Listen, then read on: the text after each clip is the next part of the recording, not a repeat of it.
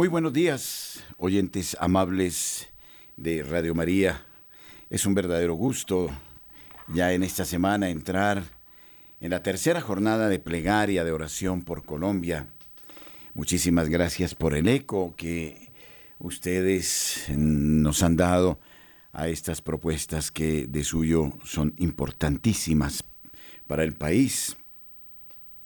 En el día de ayer hicimos en la noche un espacio con una eh, congresista de el Perú y con una connotada abogada colombiana en torno al problema de la vida, el problema del aborto en Colombia. Y se concluía en este amable encuentro que es muy importante el que mantengamos viva la, eh, la TEA, el, mantengamos vivo el fuego mm, en torno a la defensa de la vida del no nacido. Más allá de las leyes, de los decretos, de los acuerdos o de los desacuerdos, lo que interesa es eh, crear en la opinión pública un eh, espacio de pensamiento en torno a esta realidad que es vital, sustancial en la vida de familia. Y no solo el aspecto del aborto, sino de la familia misma, que es hostigada ya desde hace varias décadas, ¿no? en muchos aspectos.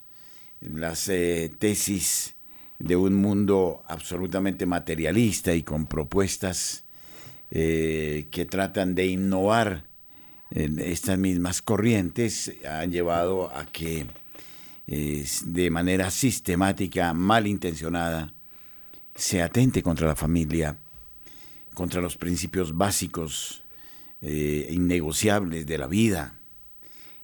Estamos en una especie de atomización de lo social detrás de estas tesis posmodernistas que mm, acaban con el concepto del hombre y con el concepto, por supuesto, de la familia, del no nacido. Es una revisión que trata de ampararse detrás de un cambio de época que va más allá de lo humano y que está dando eh, valores absolutos a lo tecnológico, eh, incluso por encima de, de la realidad del ser humano que por su constitución, por su realidad, por su complejidad, es la expresión más alta, no cabe ninguna duda que exista, al menos en nuestro hábitat, es posible que en el futuro descubramos nueva vida en otros planetas, pero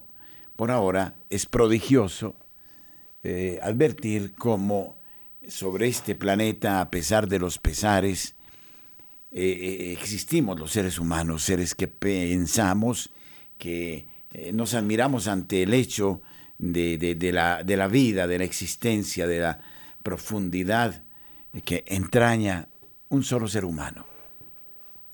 Entonces, es lógico concluir que necesitamos crear espacios, mantenernos dentro de un ámbito que eh, permita defender estos valores.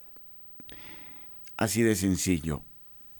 Y por eso es que apelamos a la gente de buena voluntad ya estamos teniendo respuestas, gracias al Señor, esta semana por parte de grupos católicos que quieren apoyar a Radio María. Esto nos alienta, nos estimula muchísimo, porque de eso se trata esta radio.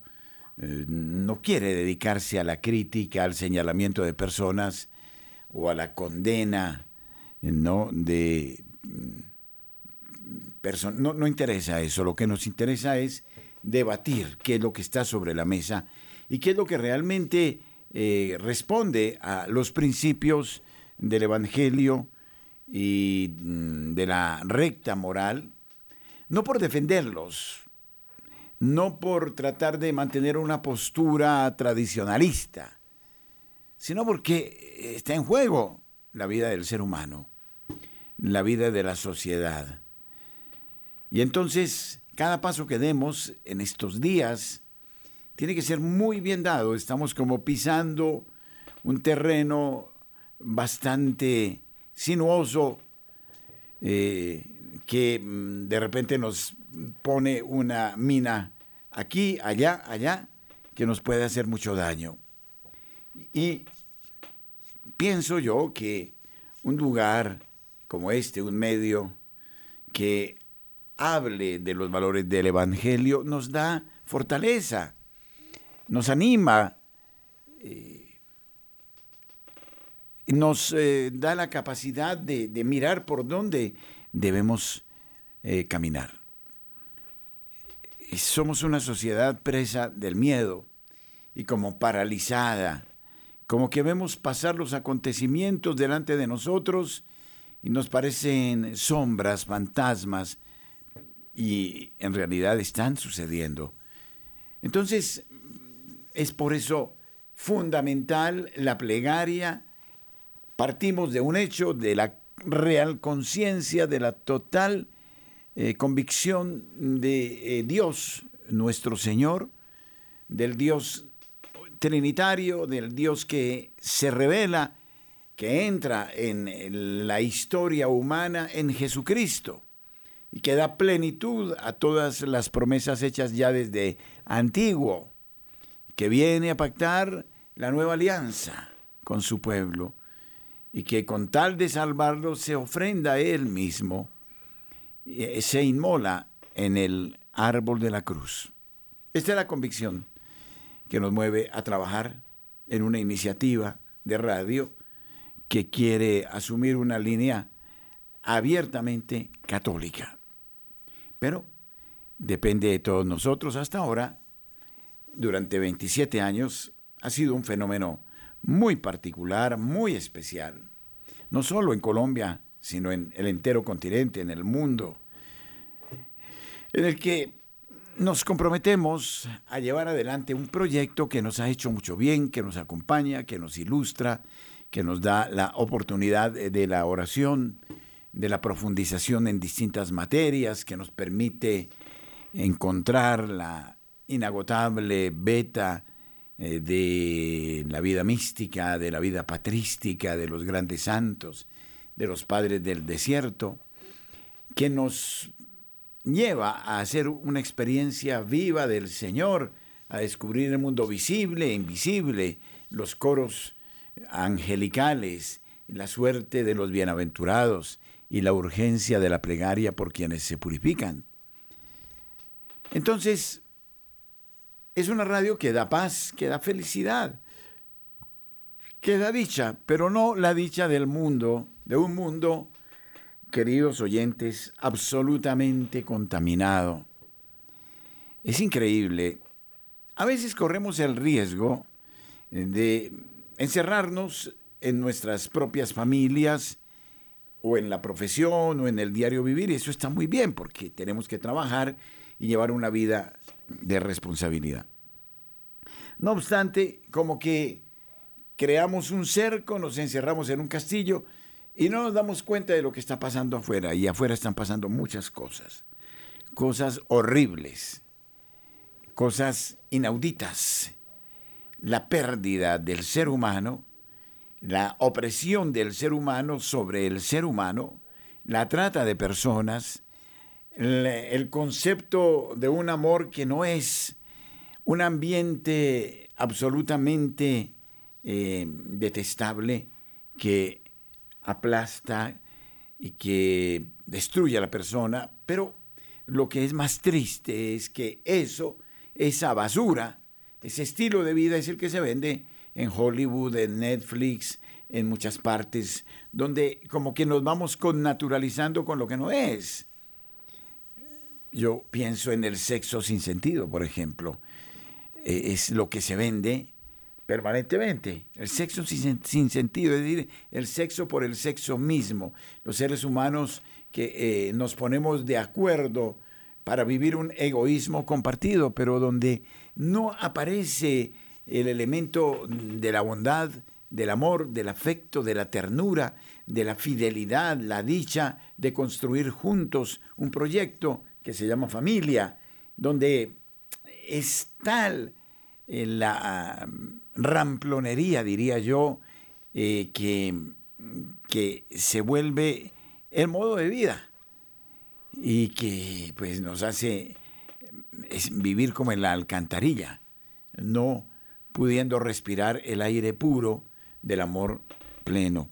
Y esto tenemos que vencerlo, debemos generar la posibilidad de, de espacios distintos, de atrevernos a entender que el capital auténtico no es el dinero, no es el tener, porque finalmente la vida es breve, vita brevis, la vida se va y, se va.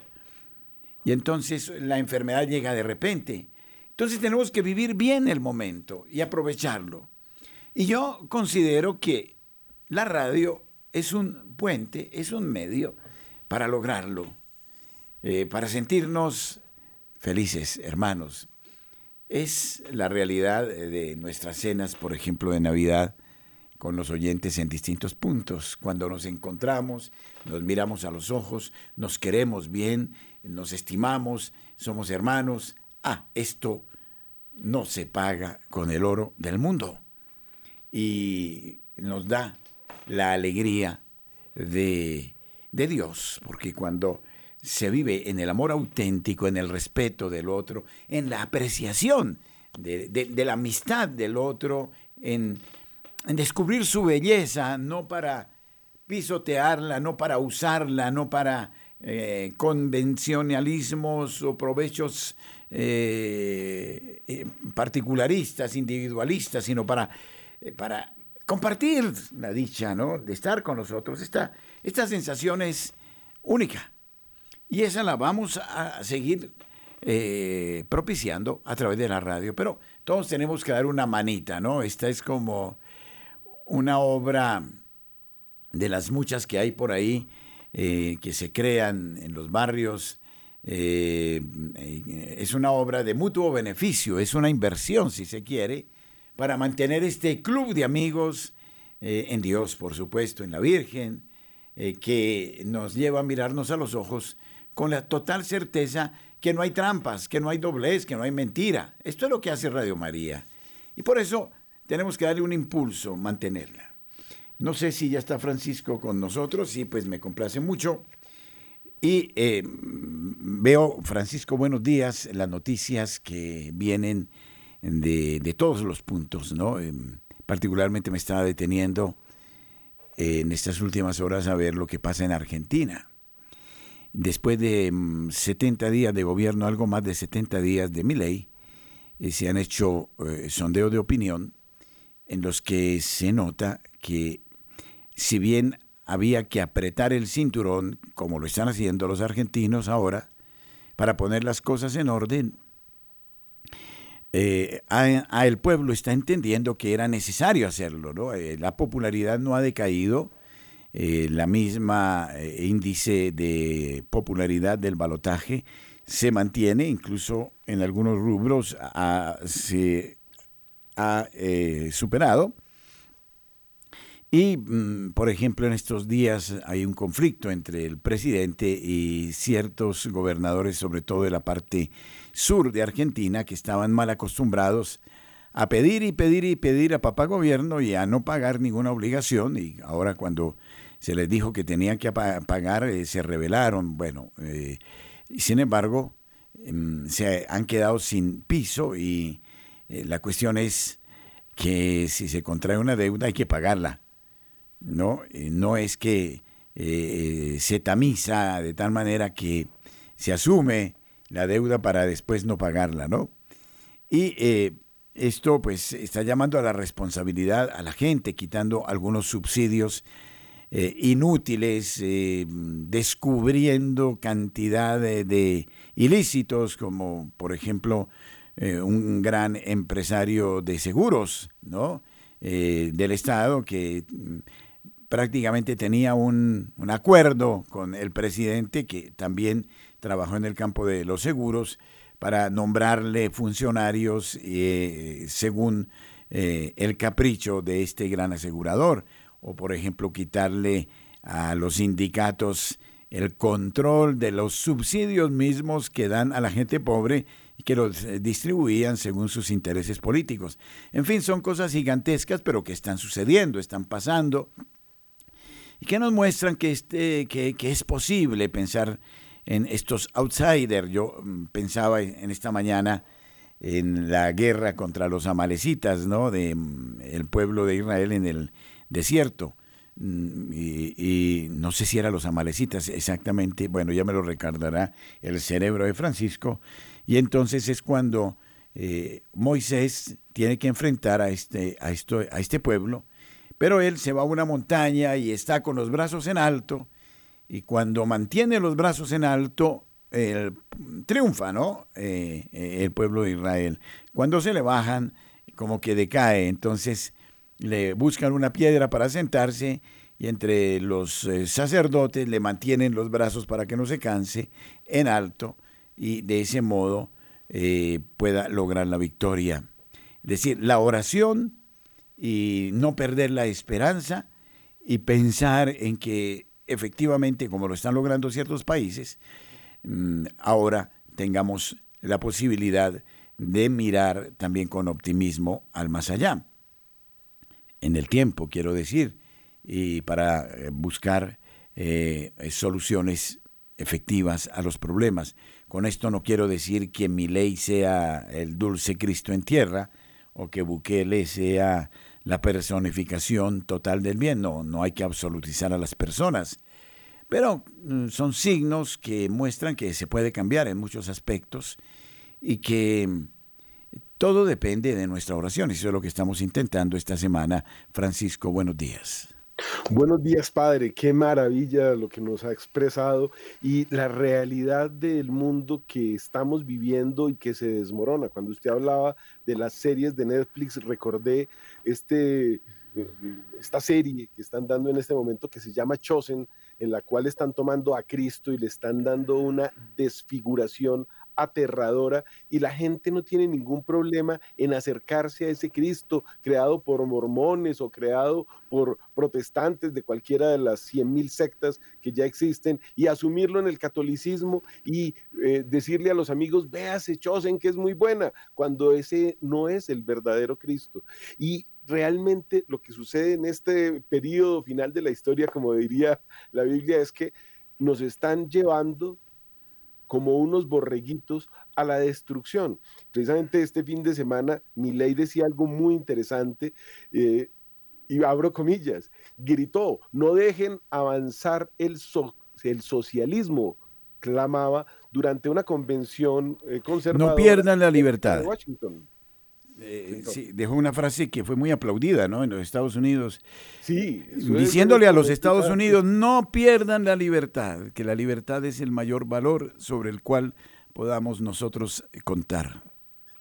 Exactamente. Y dijo que la justicia social es una aberración, que aquí vamos llegando ya a las partes que empiezan a apoyar. La justicia social es una aberración. No avalen las regulaciones, no avalen la idea de los fallos del mercado, no permitan el avance de esta agenda asesina del aborto y no se dejen llevar por los cantos de sirena de la justicia social. Y es que han tomado unos nombres muy bonitos, han tomado unas palabras muy bonitas y él explicaba, abro comillas, yo vengo de un país que compró todas esas ideas estúpidas y de ser el país más rico del mundo, hoy está en el lugar 140. Recordemos que la Argentina, durante el periodo de la Segunda Guerra Mundial, era el país más rico del mundo que le dio a toda Europa la comida que necesitaba después de esa guerra.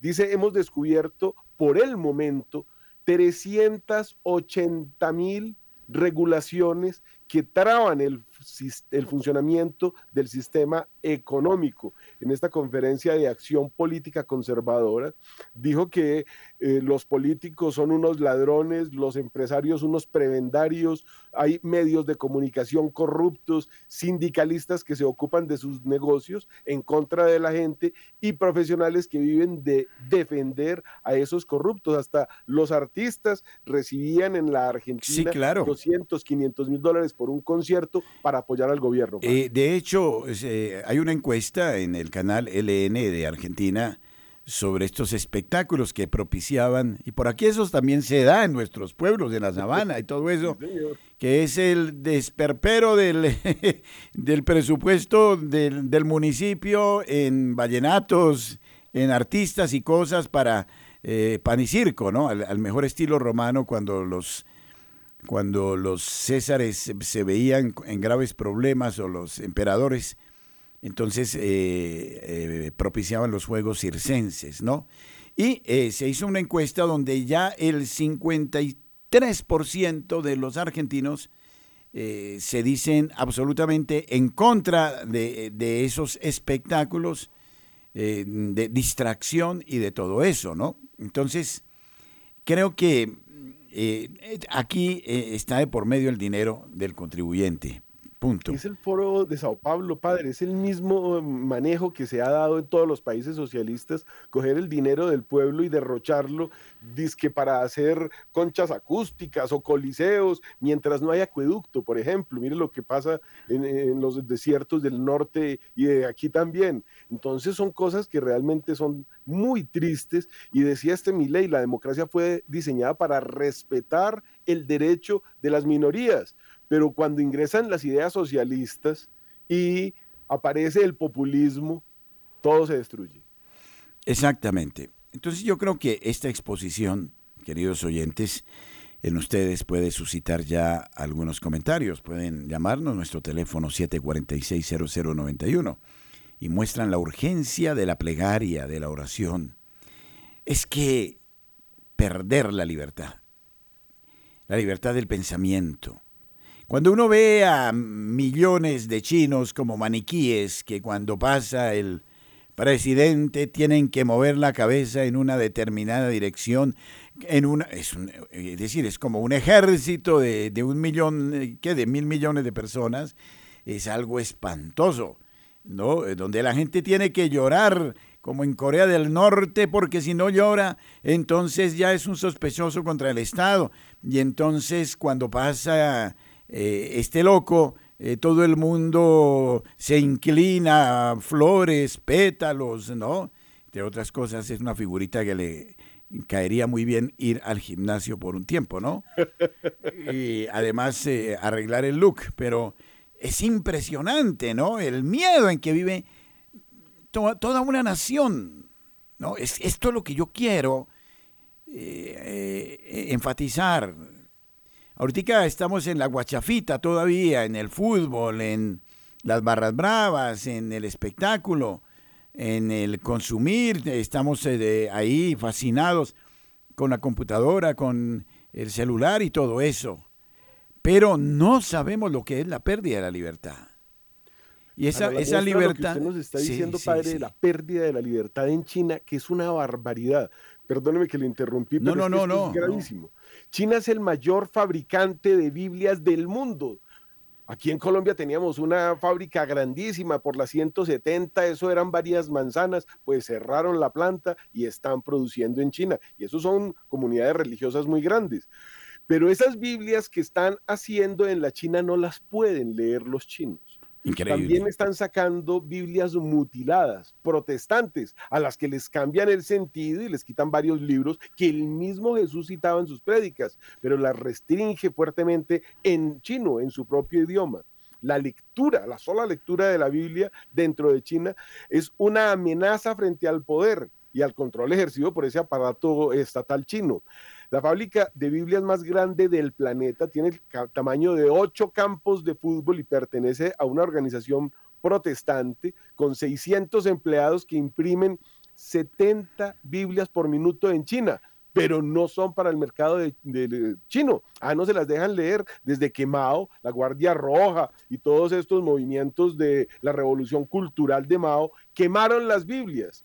Y el origen de esa gigantesca imprenta de la que le estoy hablando viene de Jimmy Carter, que era pues, presidente de Estados Unidos, y Deng Xiaoping. Hicieron ahí un acuerdo evangélico, que fue cuando se empezaron a inventar la iglesia oficial china. Y bueno, ya ve cómo eh, eh, Hay una cosa, ¿no? Es eh, cuando uno ve a estas figuras como Mao en su revolución cultural y la locura de la juventud con el libro rojo y cómo la juventud castigaba, ¿no? a los que se atrevían a pensar. Curiosamente, eh, ahí cayó el padre de Xi Jinping una vez, ¿no? La humillación, la vejación.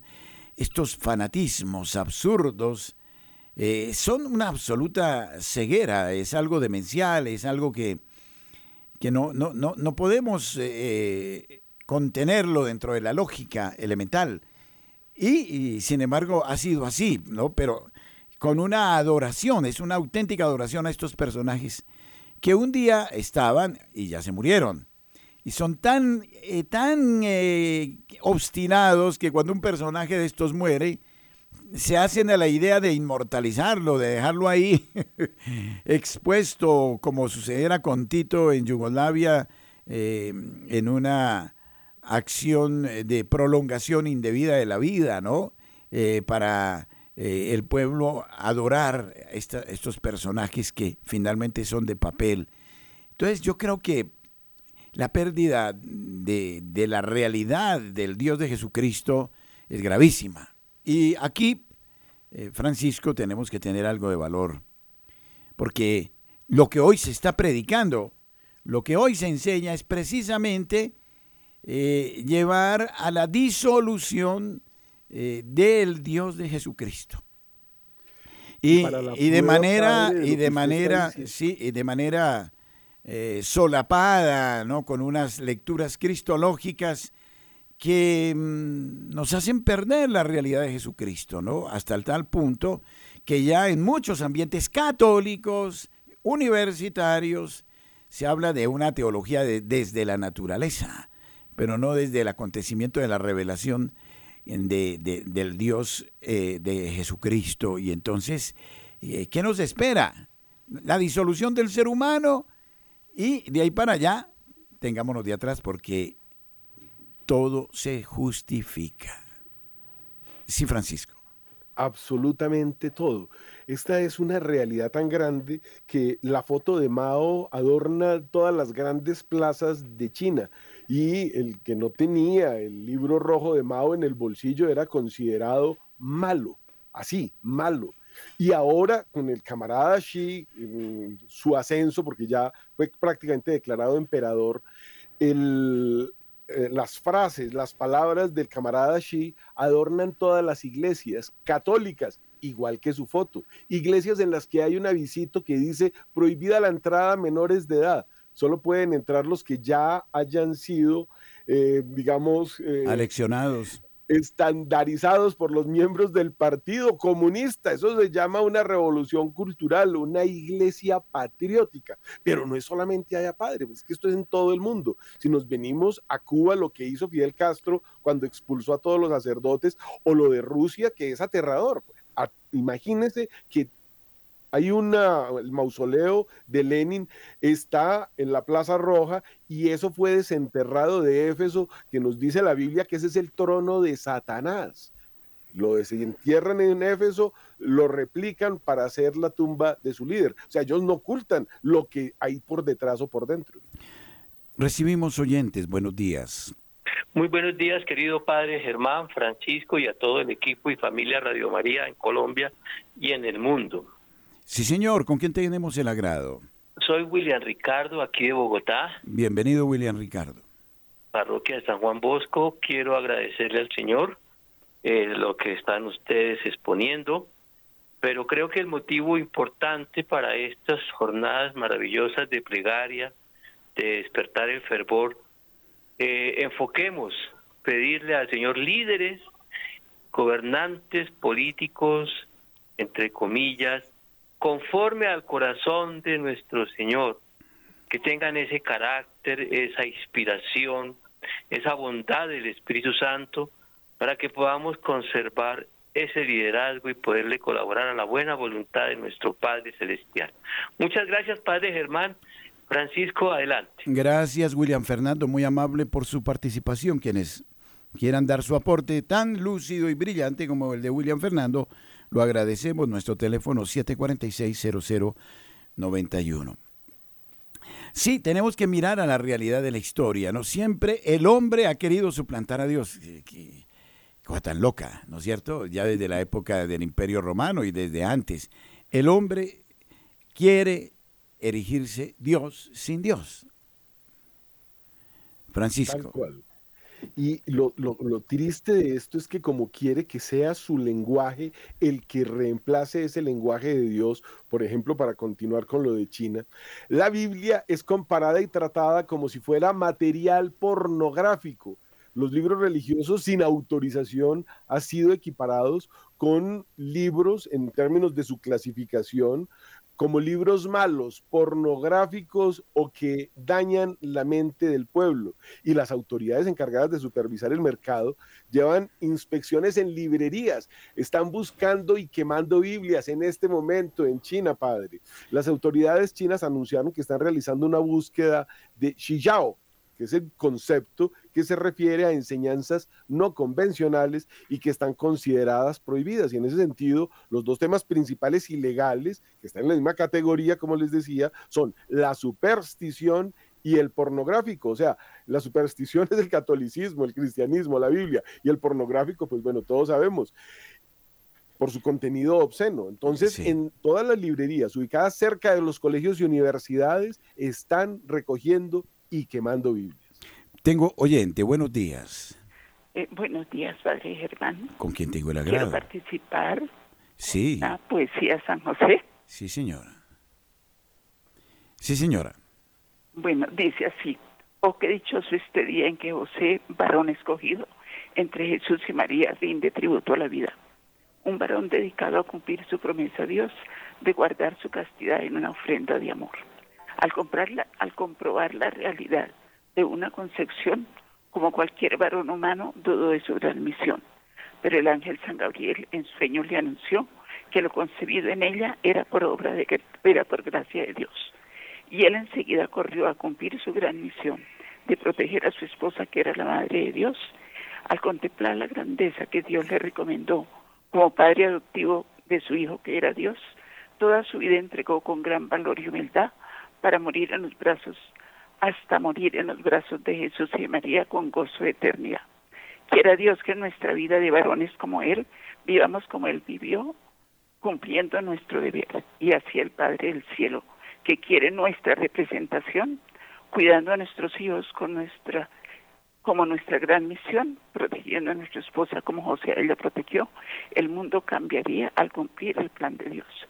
Qué gran cielo nos espera al cumplir nuestra misión recibiendo la corona en nuestra celestial mansión. Gracias, Padre. A usted muchas gracias. Buenos días. ¿Con quién estamos?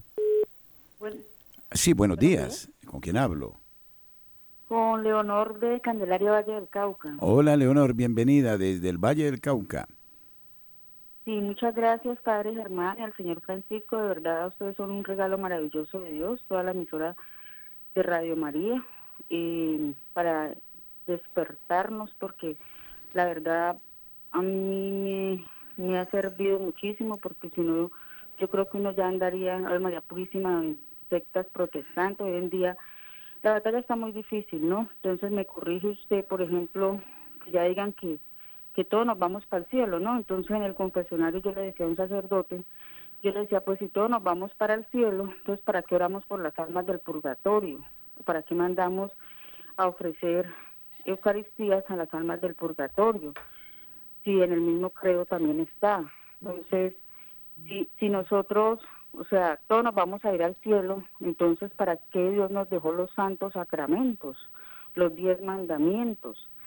Si todos nos vamos a ir para el cielo, ¿sí? Entonces, que ya no se puede, o sea, si nosotros, nosotros como padres debemos corregir, ¿no? A nuestros hijos. Entonces, así como también si las cosas están mal, entonces si Dios, Dios va a bendecir todo, o sea, si Dios puede bendecir el pecado, entonces ¿para qué la confesión? Yo le decía a esto, o sea, obviamente teniendo en cuenta que no es que no esté de acuerdo, nosotros amamos los sacramentos, pero somos católicos cristianos, entonces no es fácil. Y yo la verdad, de corazón, sí le pido a todos los oyentes, o sea, que nos unamos a orar mucho por los sacerdotes, porque la verdad me duele mucho los que quieren estar enseñándonos la, la verdadera doctrina y pues son en este momento muy atacados por su misma, a veces dentro de la misma iglesia y pues a veces ellos también tienen sus días de batalla donde pueden desmotivarse. Entonces oremos mucho por ellos porque la verdad los que están luchando por,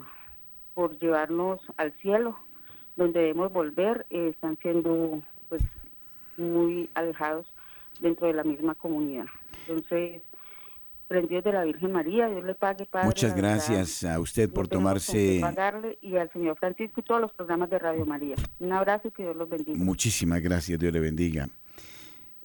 También, no sé, em, a mi pensamiento viene la mujer como tal, ¿no? Eh, Francisco, en el sentido que tiene que soportar demasiado a veces la mujer, ¿no? Tiene que soportar el tener que trabajar, eh, levantar los hijos, mantener la casa y muchas veces fuera de eso toda la cuota de la intimidad conyugal eh, que es permanente y mm, es un sufrimiento permanente, por eso a las mujeres eh, les expreso mi total admiración.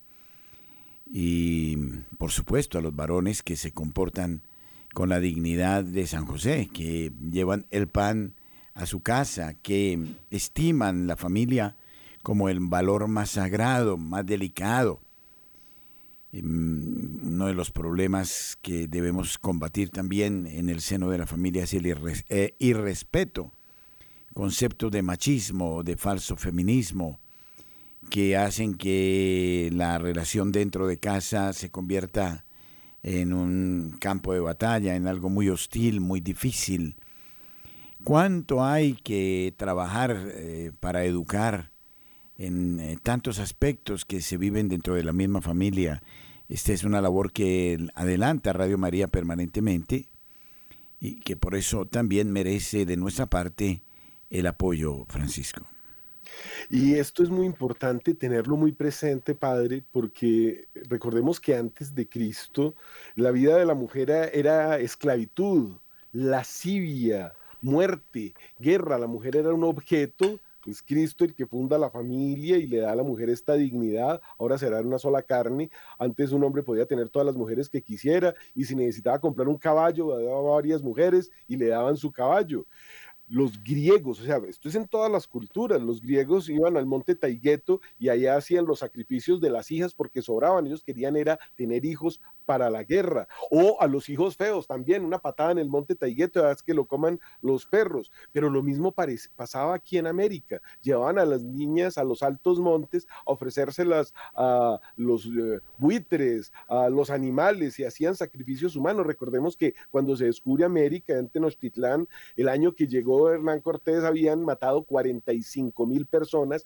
la mayoría mujeres, para sacarles el corazón y comérselo mientras palpitaba. Están los Zompantli también allá en México. Los mayas pues los, los, extinguieron, se los comieron. Esos Zompantli los hacían, eran torres de cabezas humanas que hacían con mujeres la mayoría de las veces y utilizaban las calaveras de sus enemigos para atravesarles un palo y ponerlas a girar. Pero lo mismo hacían en la India, en la China. O sea, esto era una cosa mundial. Entonces llega en los años 60 un pastor protestante y escribe un libro que se llama eh, Honesto para con Dios y dice que Dios es el amor y empezó la revolución sexual y las mujeres volvieron locas.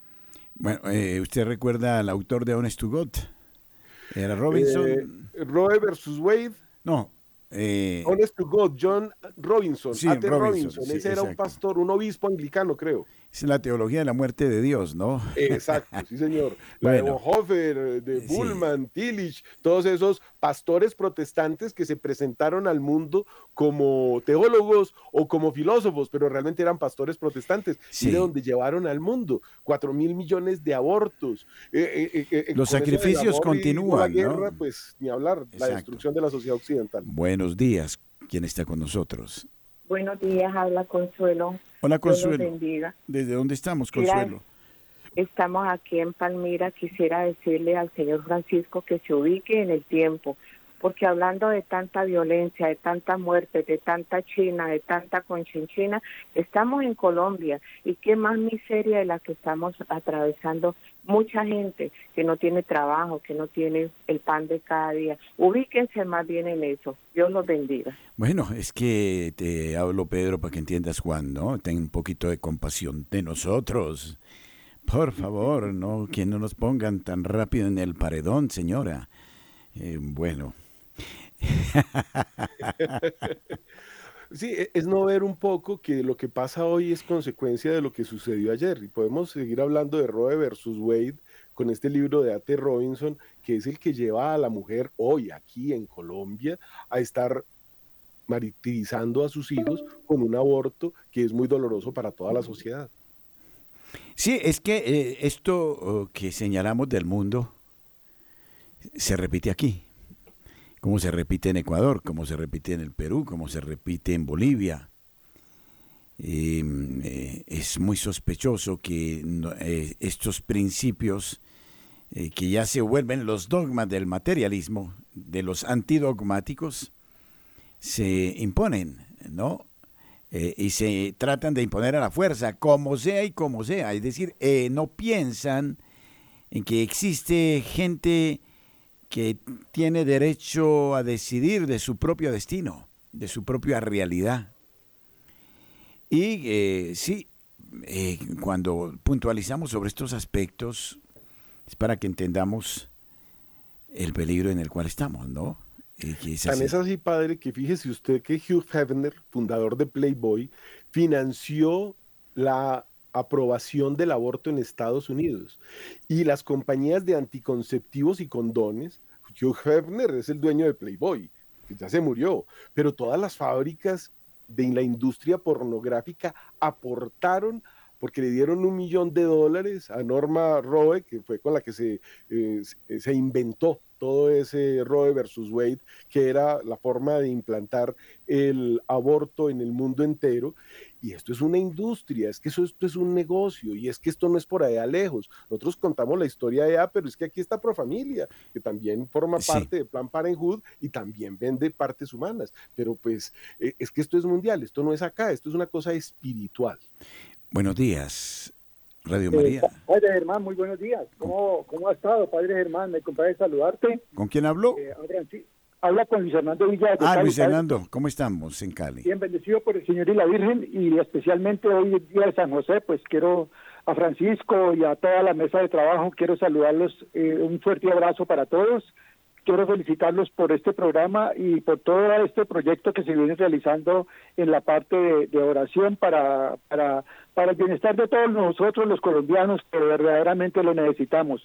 El mundo está lleno de, muchas oportunidades y esta es una oportunidad para eh, decir, sí, presente, estoy aquí, me gusta esta iniciativa, me gusta este proyecto para mejorar, todo es para mejorar, porque si nosotros nos ponemos a ponerle el, el, punto negro en la camisa blanca o en la bandera blanca, eh, realmente es complicada la situación. Eh, quiero de, todo corazón, eh, cuente con mi apoyo incondicional, padre. Usted sabe que el Valle del Cauca es un departamento eh, muy católico, es un departamento donde la miel rueda por todas nuestras oraciones y cuente con ella, padre, usted no está solo. el Valle del Cauca te aclama, el Valle del Cauca te quiere. realmente usted es una persona muy idónea para estar con nosotros y y como comentaba usted en, las, en la parte de, su apoyo incondicional, eh, nosotros los caleños tenemos que portar nuestro grano de arena para que Radio María, tanto en Cali como en Colombia, y digámosle que el mundo entero pueda podamos estar en el aire, pues necesitamos del apoyo. Y, realmente Radio María en estos momentos tiene muchos muchas inversiones que, que realizar para un buen desempeño, eh, algún día, eh, Francisco comentaba en estos días, me dio risa cuando me dice que, que, algún día estaremos en FM. Sí, los proyectos hay que, usted sabe muy bien que los proyectos tenemos que plasmarlos, escribirlos y realizarlos. Eh, algún día estaremos en FM también. Es importante para todos nosotros los católicos, padre. Bueno, muchas gracias, Luis Fernando. Un lindo día, padre. Bueno, que esté muy bien. Gracias, Luis Fernando. 8.51 minutos en la mañana. Buenos días. Buenos días. Eh, ¿Aló? Ah, sí, buenos días. Sí, gracias, buenos días. Bueno, trato de ser breve. Sí. Y además también... ¿Con quién hablo? Pues yo, se me acabaron las palabras, pero lo que el Señor dijo me ayudó mucho en la, anterior. Eh, le pido el favor a, a los radio oyentes que respeten, que al que no le interese el tema, que por favor omita llamar groseramente y que nosotros estamos con un corazón inmensamente lleno de agradecimiento con el Padre y todos los que le colaboran. Francisco es una ficha importantísima porque es un hombre muy muy sabiondo, como dicen por ahí, y cómo no agradecer que nos pasen toda esa información a las personas que pues ignorábamos toda esta cátedra. Yo solamente les digo, Dios les pague para adelante y entre más la gente los, los critique, que sea una patadita de la buena suerte y muchas gracias. bueno, muchas gracias. O, eh, nuevos eh, amigos, buenos días. Buenos días, padre. ¿Con quién hablo? Con Daisy. Hola Daisy, bienvenida. Hola, Gracias, Padre. Bueno, quería darles las gracias a usted, Padre, por su gran lucha, por ese empeño, por siempre mantenerse firme y ayudarnos a mantenernos firmes. A Francisco por transmitirnos todo su conocimiento. Dios necesita guerreros de la fe, pero guerreros de la fe que conozcan, que estén despiertos, que sepamos a lo que nos estamos enfrentando. Y les damos gracias por ayudarnos a transmitirnos toda esa información. Y pues claro, no falta siempre el que está por ahí apabullado o esperando, agazapado, esperando para lanzar la piedrita que nos retroceda, pero no, para adelante siempre de la mano de Dios Padre. Dios los bendiga. Muchas gracias. No, yo pienso que esto, esta oyente que intervino lo hizo bien también. Nos acicateó positivamente, ¿no? Para hablar de nuestra propia realidad, que, que es el reflejo de la realidad mundial. Pero al mismo tiempo, mm, y con base en esta inquietud del oyente, que la valoro mucho positivamente, eh, la oyente de Palmira, mm, creo que Colombia tiene una vocación a la democracia, a pesar de todo y de todo y de todo. Y lo que estamos advirtiendo y lo que estamos viendo eh, ya nos habla claramente de la urgencia de revivir los principios, los valores morales, espirituales. Es la única posibilidad de cambio. Porque si no hay, esto me lo enseñaba, me lo enseñaron en, la, el seminario y en las universidades, en la moral fundamental, yo me acuerdo que me lo repetía mucho Monseñor Fabio Suescuna aquí en Bogotá. Si tú no tienes una opción por Dios, tus opciones personales son totalmente a la medida de lo, del mundo. Y si no tenemos esta opción por lo divino, por lo sobrenatural, por, lo, por los bienes definitivos, pues nuestra conducta va a ser acorde a eso. El gran problema de fondo, y no hablemos aquí de izquierda, derechas, eh, grupos eh, guerrilleros o paramilitares o lo que quieran, el gran problema es la ausencia de Dios. Y lo peor es que creemos o pensamos creer en un Dios que no es. Y el Dios del Evangelio es el Dios del amor, de la concordia, que el Dios que se hizo hombre y que no evitó inmolarse para darnos la salvación.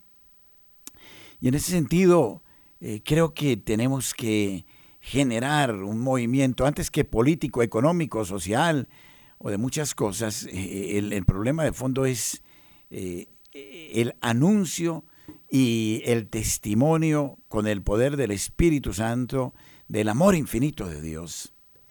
No nos hemos dado cuenta, a pesar de los inmensos desarrollos científicos, tecnológicos, de comunicación, del Dios que nos ama y que nos ama locamente, infinitamente. Por eso es tan importante, no sé si porque estudié espiritualidad, pero es importante volver a los místicos, a los grandes santos, que vivieron esa realidad a fondo hasta tanto no nos enamoremos de este Dios que está prendado de nosotros. El demonio se ha dado a la tarea de decir que es un Dios tirano, ¿no? Y nos ha llevado a la concepción de un Dios tirano, no de un Dios amoroso. Pero ojo, no quiero decir con esto, eh, o sea, el amor tiene tres elementos, o es un amor sin exigencia, que es complicidad, por ahí estamos, ¿no? O una exigencia sin amor, que es tiranía un amor exigente porque, eh, eh, porque nos quiere, porque nos quiere llevar por el camino del bien, de la verdad, de la dicha auténtica. Si buscamos a Dios no es para lacerarnos, el cristianismo no es un sadomasoquismo, es para experimentar la alegría de nuestra resurrección y de los valores eternos, y esto se ha perdido. Y sin eso, Francisco, no podemos construir absolutamente nada. Cuando Cristo le pregunta a Pedro, Pedro, ¿me amas? Y se lo pregunta tres veces, utilizó tres palabras distintas. Esto es muy bonito de estudiarlo porque existen tres tipos de amor y Cristo nos enseña. Primero está ese amor sensible que tenemos, eh, que lo podríamos llamar un amor eros, que nos despierta como la curiosidad y, y, es ese amor, digamos, carnal, es un amor muy, muy, muy superficial. Después está el amor filio, ese amor que le tenemos a la familia, ese amor que le tenemos a los que nos rodean porque nos queremos, uno ama al padre de su parroquia, al sacerdote que lo bautizó, etcétera. Pero hay un amor más profundo que es el amor ágape, ese amor, eh, eh, y era por estos tres amores por los que preguntaba Cristo, Padre. Sí. Eh, volvemos un poco atrás porque tenemos que eh, saber que al cristianismo lo han perseguido precisamente por este amor. Cristo es el amor crucificado y los romanos decían que los cristianos, como veían ese amor crucificado, entonces hacían sacrificios humanos y se veían la sangre de su líder y luego instilados por todos estos otros de la sinagoga, decían que hacían sacrificios humanos de niños y que en Navidad cogían un niño y hacían unas cosas horribles. Entonces eran unas persecuciones terribles y siempre van a disfigurar la palabra de Dios. Llegaron a decir que eran los peores, que éramos los peores enemigos de la especie humana y lo grave de esto es que eso no terminó ahí. Sigue precisamente esa película de la que le estaba hablando, que les ruego a los católicos que no la vayan a ver, que se llama Chosen, esa, esa serie de Netflix, nos presenta un Cristo como superstar, un tipo simpático, un tipo que no es Cristo. Esto es muy grave. Cristo es el amor, pero el amor ágape, el amor profundo, el amor sobrenatural. Ciertamente.